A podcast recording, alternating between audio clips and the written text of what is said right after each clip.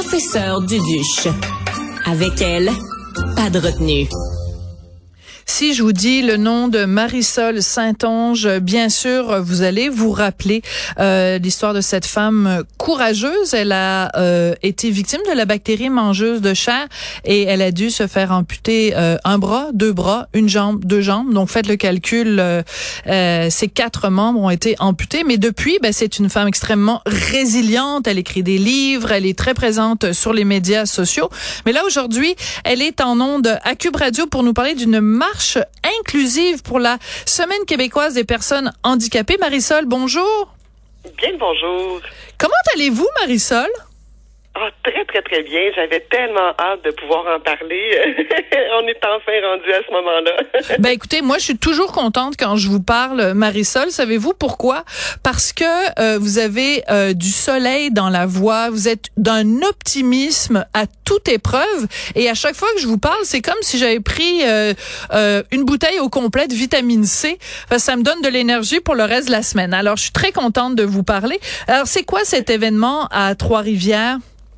Ben, en fait, c'est une marche, on l'appelle la marche qui roule. Donc, c'est euh, un beau rassemblement positif qui invite toutes les personnes en situation de handicap, que ce soit euh, physique, mais aussi intellectuel. Et également, on invite les proches aidants, en fait, tous ceux qui sont euh, sensibles, de près ou de loin, à la cause, à la réalité des personnes handicapées, puisque cette journée-là, c'est pas justement pour amasser des fonds, c'est pas pour dénoncer quoi que ce soit, c'est simplement pour faire un, un beau rassemblement, pour être ensemble pour euh, justement démarrer la semaine euh, québécoise des personnes handicapées dans la bonne humeur, avec le sourire, puis aussi avec un petit défi, mine de rien, sportif, puisque on va rouler ou marcher, hein, selon mm-hmm. son handicap, sur à peu près là, deux kilomètres, mais c'est directement sur le circuit du Grand Prix à Trois-Rivières. Donc, on va se prendre un petit peu pour des petits bolides de course.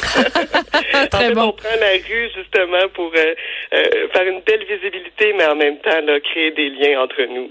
Oui, alors créer des liens, c'est important, mais la visibilité aussi, comme vous l'avez euh, mentionné. Comment vous trouvez, vous, que la société québécoise se comporte avec les personnes handicapées, Marisol?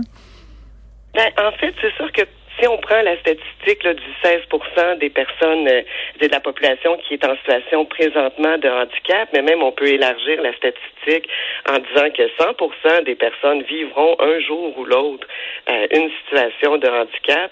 Je pense que ça concerne tout le monde, mais malheureusement, c'est encore un petit peu, euh, je dirais, il manque un petit peu de visibilité justement pour ce groupe-là, puisque bon, si on regarde à la télévision, un peu partout dans les médias, c'est pas non plus la minorité qui qui est la plus visible, mais pourtant c'est celle euh, qui a le plus de difficultés à mon sens, puisque on a toujours quelques obstacles, des défis à surmonter, et je pense que si on est plus visible, plus présent. Euh, les gens vont vont finir par, par, le voir d'une façon aussi moins négative.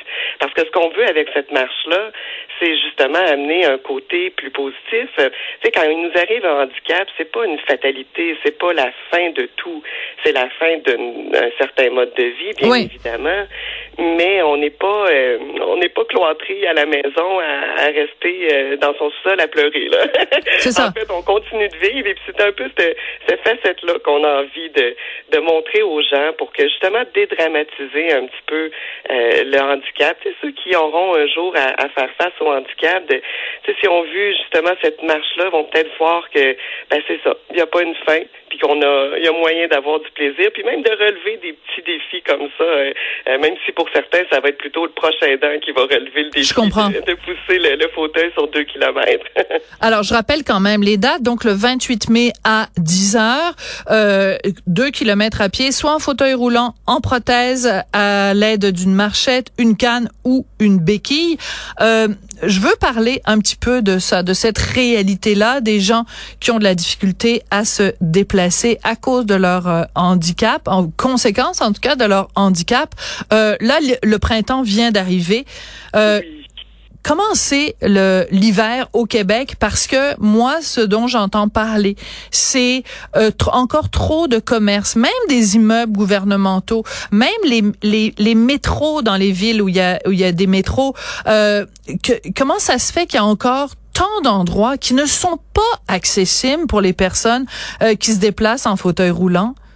Je poserais la question aussi, puisque même moi, je le vis euh, dans mon travail. On donne des ateliers dans les écoles. Un peu partout au Québec, et on est très souvent confrontés, je dirais surtout euh, au niveau du primaire, puisque c'est des vieilles bâtisses, hein, ça n'a pas été euh, amélioré. Mais ce qui est encore plus choquant, c'est de découvrir des hôtels qui viennent de, d'ouvrir et qui ont toujours pas de chambre adaptée nécessairement. on se dit, ouais, c'est ça. Les gens sont pas trop au courant qu'on est nombreux euh, puis qu'on veut sortir de la maison, qu'on veut pas rester pris à l'intérieur. Et puis pour ça, pour pouvoir être visible, pour pouvoir se promener dans nos municipalités ou à travers le Québec, eh bien, ils doivent être accessibles. C'est sûr que quand on a toujours des obstacles, bon, la neige en est tout un. On est heureux qu'elle a fondu parce qu'effectivement, euh, euh, c'est pas rare hein, de voir un grand stationnement, même dans un, un hôpital, qu'on on va tout placer la neige dans le stationnement pour les personnes hein? en se disant, bof, ah oui? ils se rendront pas. oui, ça m'est déjà arrivé de constater euh, euh, moi-même en cherchant un stationnement. Et donc, c'est sûr que c'est toujours le petit... Euh, il y a toujours un petit truc comme ça qui peut qui peut freiner la liberté là, des personnes en situation de handicap. Et c'est tellement pas compliqué. Des fois, je pense aux écoles où on s'empêche d'avoir des enseignants qui seraient en fauteuil roulant.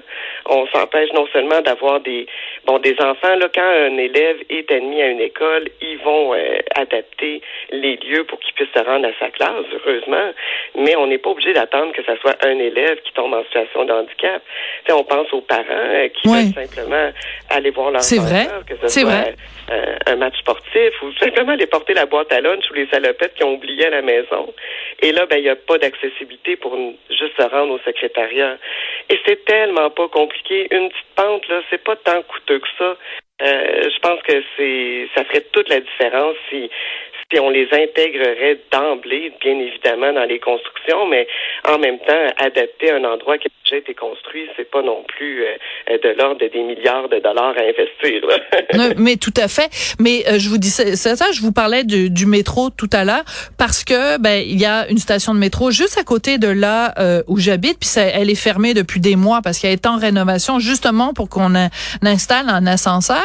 Et chaque fois que je passe devant cette station là qui est fermée, et puis, il y a une pancarte qui nous indique combien de centaines de milliers de dollars ça coûte pour installer un ascenseur. Je me dis, mais à quoi ils ont pensé quand ils ont créé, quand ils ont creusé pour faire cette station-là de métro, il, ça est venu en tête de personne de se dire, hey, il y a des gens qui sont en fauteuil roulant, ou des gens qui ont des béquilles, ou des gens qui ont des prothèses, ou des personnes âgées qui ont leur petite marchette.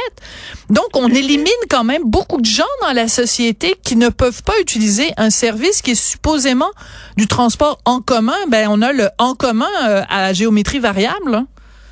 Oui, en effet. Ah, tout à fait. C'est vraiment encore beaucoup de travail à faire. Et, et drôlement, alors qu'on allait sur la Lune euh, pour la première fois, on, recule de plusieurs années, mais c'était la même année qu'on créait le logo euh, pour les espaces réservés pour les personnes handicapées. Euh, je trouvais ça un petit peu cocasse de faire le lien, de découvrir que on était capable d'aller sur la Lune, mais qu'on n'avait toujours pas d'accès, nous, les personnes en, situation de handicap, dans nos municipalités, dans nos villes. C'est quand même cocasse. Là, depuis, il y a eu heureusement du chemin qui, qui, s'est parcouru, mais on va se dire, là, il nous en reste encore pas mal à, faire. En effet. Marisol, je vous demandais au tout début comment comment ça allait, mais je vous repose la question d'une autre façon, c'est-à-dire que maintenant que bon, euh, vous avez euh, sorti votre livre, vous avez donné énormément d'entrevues dans les médias, les gens vous connaissent. Euh, et il faut pas oublier qu'à la base vous êtes une artiste, hein, vous peignez, c'est vraiment ça qui qui qui qui vous permet aussi de, de vous exprimer. Donc quand je vous demande comment ça va, c'est aussi comment où est-ce que vous êtes rendu dans votre vie aujourd'hui? Est-ce que la vie que vous avez aujourd'hui euh, vous satisfait, sachant évidemment les épreuves que vous avez eues à traverser, ou est-ce qu'il y a encore des choses, des défis que vous aimeriez vous lancer? Ben, e, effectivement, aujourd'hui, c'est euh, pleinement euh, intégré, là, tous ces, euh, ces difficultés-là au niveau du quotidien. C'est bien sûr, toute ma maison est adaptée. Pour moi, je fonctionne très bien. Ben, naturellement, je peux peindre. Ça, c'était la plus grande, le, plus grand besoin que j'avais, justement, de pouvoir créer à nouveau. Et, maintenant que toutes ces petites choses-là se sont mises en place, ça fait quand même 11 ans maintenant, là, que j'ai eu les, quatre membres amputés. je vis une vie très remplie, très épanouissante. Aller dans les écoles, rencontrer les élèves, euh, c'est vraiment, c'est enrichissant, là, autant pour moi que pour eux. Euh, quand je rentre dans une école, souvent, je vois les, les enfants qui me craignent, euh, qui vont faire des détours. Et à la ah fin de la rencontre, ben, ils viennent me faire un câlin, ils viennent me serrer la main. Ah Donc, je pense que la visibilité des personnes handicapé avec naturellement euh, ben, un sourire. Moi, je suis là parce que je suis de bonne humeur et puis j'ai j'ai envie d'aller à la rencontre des gens. Donc, j'ose espérer que ça crée justement là euh, un, un, climat favorable. Mais ça reste que le handicap n'est pas que négatif. Donc, c'est vrai que moi, dans, dans, toutes les dernières années, ça a été un peu la mission qu'on s'est donnée de, d'augmenter la visibilité parce que je le vois, comme je disais, je rentre dans une école et après, ça a déjà changé. Donc, c'est vraiment, euh, en fait, avec cet outil-là, moi, que j'ai envie de, de ben, j'ai envie de, de, dire de lutter, mais c'est c'est vraiment de pour pouvoir avancer dans tout ça et qu'on en finisse par se dire ouais ben tu sais ces gens-là sont juste brisés, là, sont pas nécessairement euh, des extraterrestres ou des gens à craindre ou à, à, avoir peur. Non, on est des gens comme tout le monde, on est du monde comme tout le monde. Mm. Et moi c'est sûr que je rêve du jour où où on va appeler la personne par son prénom, qu'on va enlever toutes les étiquettes. Euh, bien sûr, on n'a pas le choix quand même, ils sont collés là parce que on a les difficultés qu'on discutait précédemment. Mais il reste que moi, je suis Marisol. Les gens, c'est eux, c'est pas pas leur handicap. Donc, il faut éliminer le plus possible justement les, les obstacles, les difficultés pour qu'on puisse tout le monde s'épanouir de cette façon-là. Parce que moi, j'ai la chance avec mes prothèses de pouvoir enjamber certains obstacles. Euh, je peux me lever si jamais il y avait euh, une difficulté, une petite marche, je suis capable de la passer, mais c'est pas toutes les personnes qui sont en fauteuil roulant qui peuvent bien sûr se lever. Donc, non, c'est sûr que moi, je travaille beaucoup là-dessus. Veux, veux pas, parce que mes principes en fait, mes principales occupations, c'est bel et bien les, les symposiums, les expositions, euh, c'est tout, euh, c'est tout ça qui m'anime. Mais comme je me déplace euh, d'une place à l'autre, ben, veut, veut pas, ça sensibilise les gens à, cette réalité-là. Et votre travail d'artiste, ça va comment? Vous vous exposez, vous vendez, vous continuez à peindre? Oui, comme depuis euh, bientôt euh, deux ans, je crois, je suis chroniqueuse dans le Nouvelliste, donc j'ai chaque semaine une chronique que j'écris, euh, et ça, ça me demande quand même du temps. Mais au C'est du travail écrire des chroniques, hein? Oui, c'est oui, effectivement, faut faut ben moi je je le fais de tout mon être et oui, oui, oui. je, vais amener un côté peut-être un angle de vue qu'on qu'on perçoit pas tous de la même manière, mais tout ça pour dire que ça l'occupe énormément. J'imagine. Et au travers de ça, j'arrive à peindre. Et là, présentement, il faut pas que je monte mes toiles parce que c'est un beau problème, tu me diras, mais euh, quand je présente une toile sur les réseaux sociaux, généralement, elle va se vendre. Et là, j'essaie de préparer un, un symposium ah, ah, ah. pour cet été. Donc, je suis en pleine production en ce moment au travers de tout ça, puisque la marche qui roule, c'est euh, mon conjoint Alain Robert, là, qui est l'organisateur principal, et moi. Et à deux, avec nos partenaires, là, parce qu'on a quand même eu euh, de l'aide, naturellement, ça ne pourrait pas se faire sans euh, sans nos partenaires comme l'Office des personnes handicapées du Québec. Hein, quand on a eu leur accord, euh, une belle petite tape dans le dos. On a eu la Fondation Maurice Tanguay, et puis on a des OBNL avec nous, la Fenêtre, le RAS c'est vraiment un, beau travail d'équipe, j'ai envie de dire, parce que c'est grâce à tous ces partenaires-là que, que cette euh, journée pourra avoir lieu.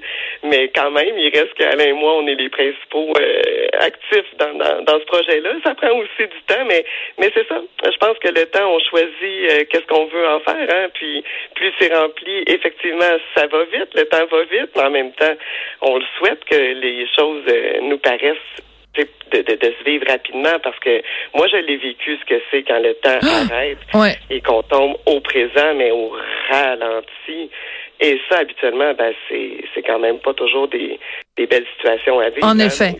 Mais ben, je vois que vous n'avez absolument et je vois que vous n'avez absolument rien perdu de votre enthousiasme, Marisol Saint-Onge. Ça a été un plaisir immense de vous parler à nouveau.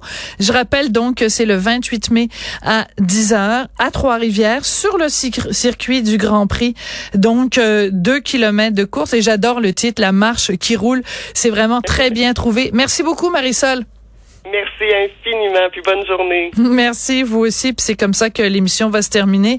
Tristan Brunet-Dupont à la réalisation, la mise en onde, Marianne Bessette et Léonie Porcier à la recherche. Et vous, euh, deux grandes oreilles bien ouvertes sur Cube Radio. Merci beaucoup, puis à très bientôt.